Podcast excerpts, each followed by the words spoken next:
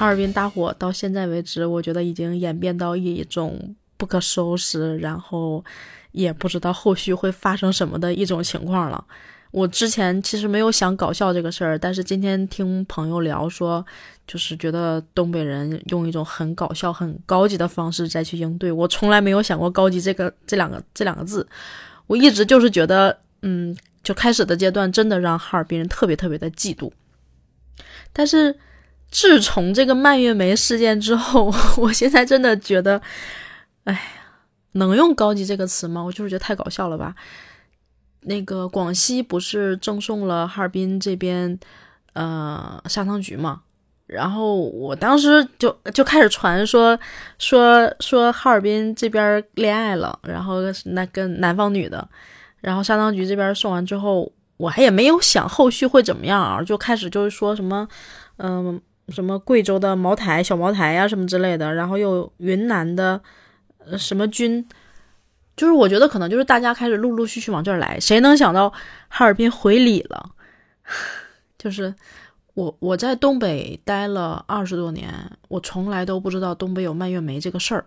我是到了北京之后，有一次跟同事一起吃饭，点了一杯饮料，然后他说蔓越莓汁儿对女性好，然后可以喝一点。我在那时候才知道有蔓越莓，后来是。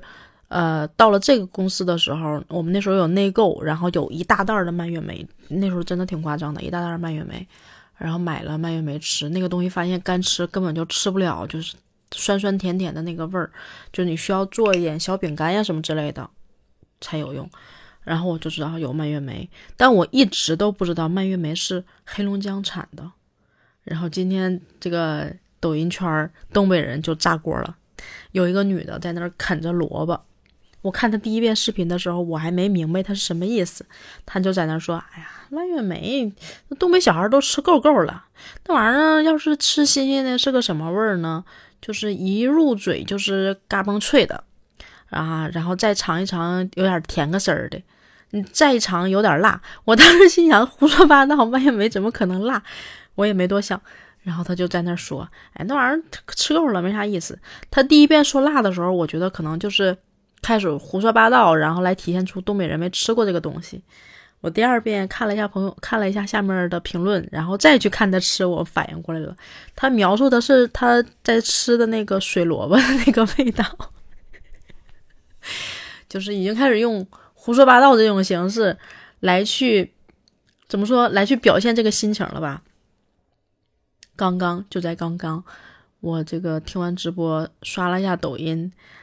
说一个东北大姨在卖蔓越莓，在直播间卖蔓越莓，然后乌泱泱进了直播间，一群人，蔓越莓不到一个小时的时间就把这些蔓越莓都抢光了。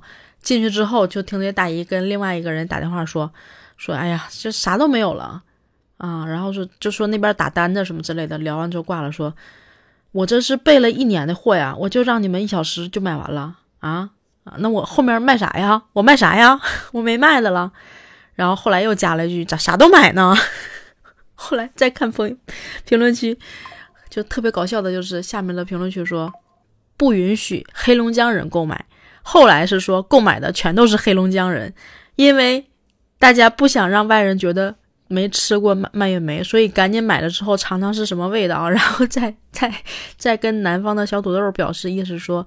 就东北人吃这个都吃腻了，就这种心态已经变成了从最开始的嫉妒，到后来实在无奈，开始给自己想办法，让外面的人显得自己不那么气，不是真的不知道，就已经变成了这种形式啊！我真的是觉得笑死了。就是可能东北的特产也开始卖起来了，就大家都开始琢磨着买。评论区我看有人还说说一开始说买蔓越莓，然后后来说买大米，后来大米也卖没了，然后说不卖我们屯儿的大米行吗？结果说这帮人开着车直接到那屯儿开始买，最后啥也买不着了，就剩一些鸡呀、鸭呀什么之类的，疯了是吗？全国人民都疯了。东三省确实是农业大省，确实有很多好东西。但是也不至于吧？今天才知道的吗？才意识到可能东北有这么多好东西吗？这两天还看着一个，就是有一种梦幻联动的状态。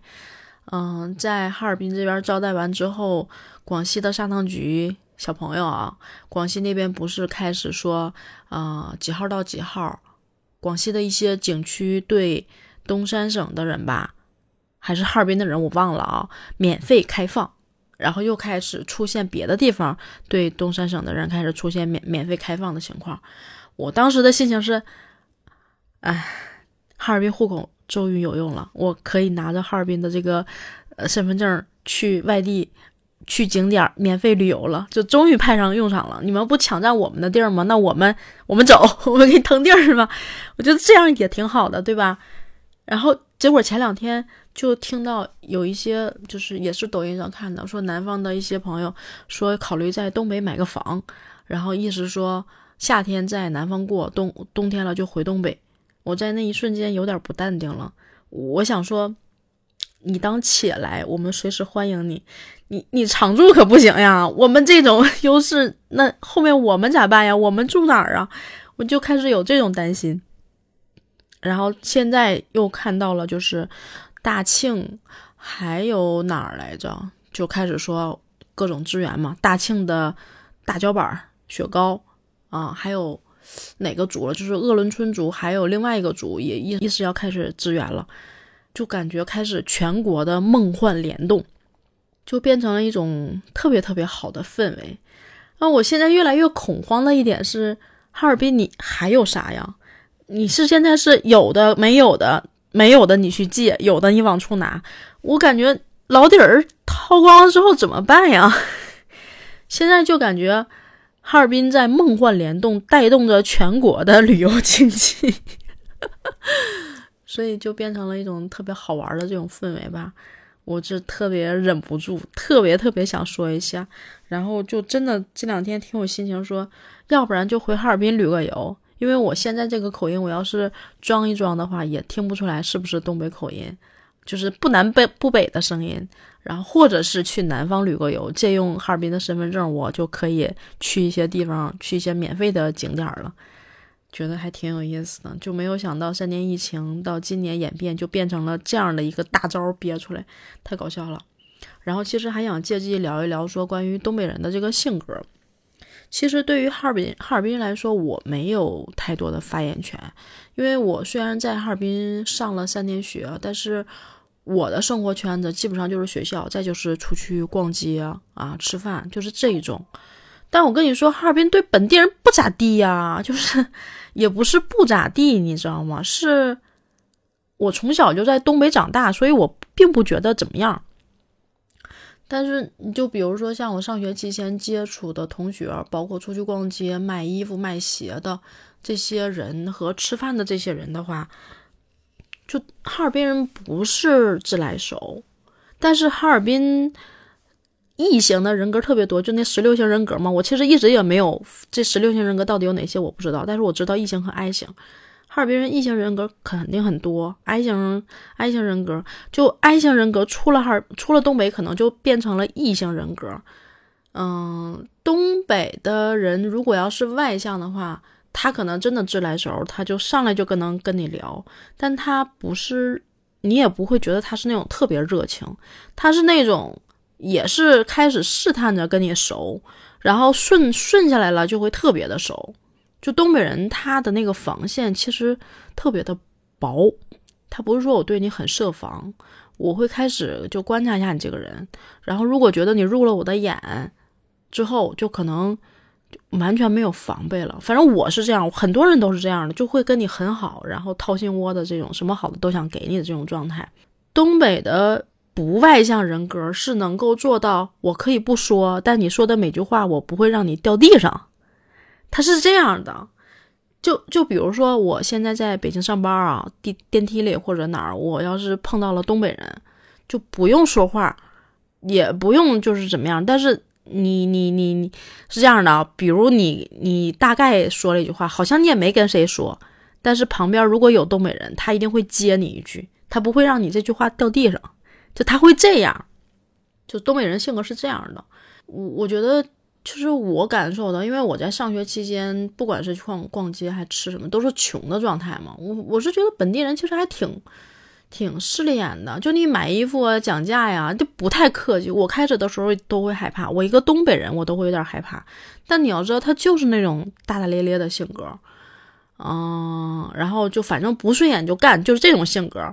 可是如果要是说，嗯，就是大家都互相体谅一点，然后说两句话对路的了，那完蛋，那就是，哎，就是怎么都行，完全为你考虑，说怎么都行，就是那种。我记得我在家里有一次去乡下坐，那时候那那不叫公交车，就是坐的是客车，我们叫客车，可能几块钱，十几块钱，然后去这个地儿大概要几十分钟的那种，人多的时候没有座嘛，然后我。站着的时候，边上有一个小姑娘在那儿坐着。我是，我觉得我是 I 型人格，我不是 E 型人格，我不是那种开朗外向的人。但我，我就说 I 型人格是你话不会掉地上。那个小姑娘在那儿坐着，忘了说一句什么样的话，就是看着窗外，就感觉精神好了，说一句话。因为我就离得很近嘛，我就回了一句，反正大概那意思就是，哎，那个，你看那天那样哈。然后我就回去，我说是，我说挺好看的哈。就大概是这样啊，就东北人就这样就能把话就给搭上了，然后我们俩就聊上了。那一路我也忘了聊什么，反正聊的还挺好的。就他说一句，我说一句，我们俩聊上了。那他在坐着嘛，我在站着。他说：“来来来，你坐着，你坐着。”我说：“不用不用不用。”最后就是我们俩坐在一个座上，我忘了是一个座上还是我坐在他腿上，我们俩聊了一路，聊到下车。就东北人是这样的，就是，嗯。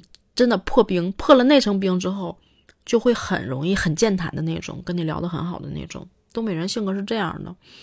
然后你如果再说东北人什么性格，我觉得真的就是不服就干，很刚烈。东北男的，你看他是不是挺挺凶、挺厉害、挺刚烈，就说话就是挺感觉这个人挺猛的、挺吓人的，是吧？然后能镇住他们的是东北的女的。我是一个东北的女啊，就我也不是那种凶，不是多凶的人。可是，不管是朋友还是同学啊，男生关系好或不好的那种，嗯，女生对于女生来说，对男生真的就是不惯的那种。我觉得这事儿的根源在于东北的教育吧。男孩在家里面儿不说穷养吧，就是他会拿，就是父母都会灌输说你得让着女的，你不能跟他厉害。然后也不知道是因为这种灌输时间长了，就男的真的让的。你看到那个学校里，包括那个。夫妻只要是东北的，那都是小姑娘揍男的，男的一打一个不还手，老老实实的，那那是真的不惯的，不管是捶还是掐还是怎么样，反正就是不惯的。男男的看见东北女的真的害怕。我呢没有很凶，但是我能能让你一句话就老实。我记得那时候上高中，我中午在那趴着午睡，然后前面男生在那闹，然后就是反正关系也好，一个男生在那大声说话。我就直接卡抬起来了，我就喊了他的名儿，什么也没说，就喊了他的名。他瞅了我一眼，不吱声了。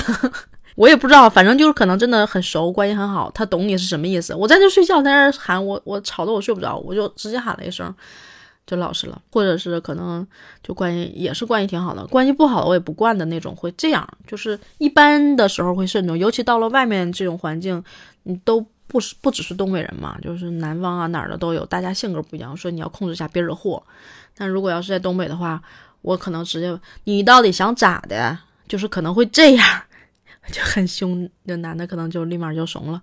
我是不是惯着你了？你再说一句，就就类似于这种。这 这是我在东北的本性，但这种本性已经隐藏了很多年。东北人是这样的，然后就就很。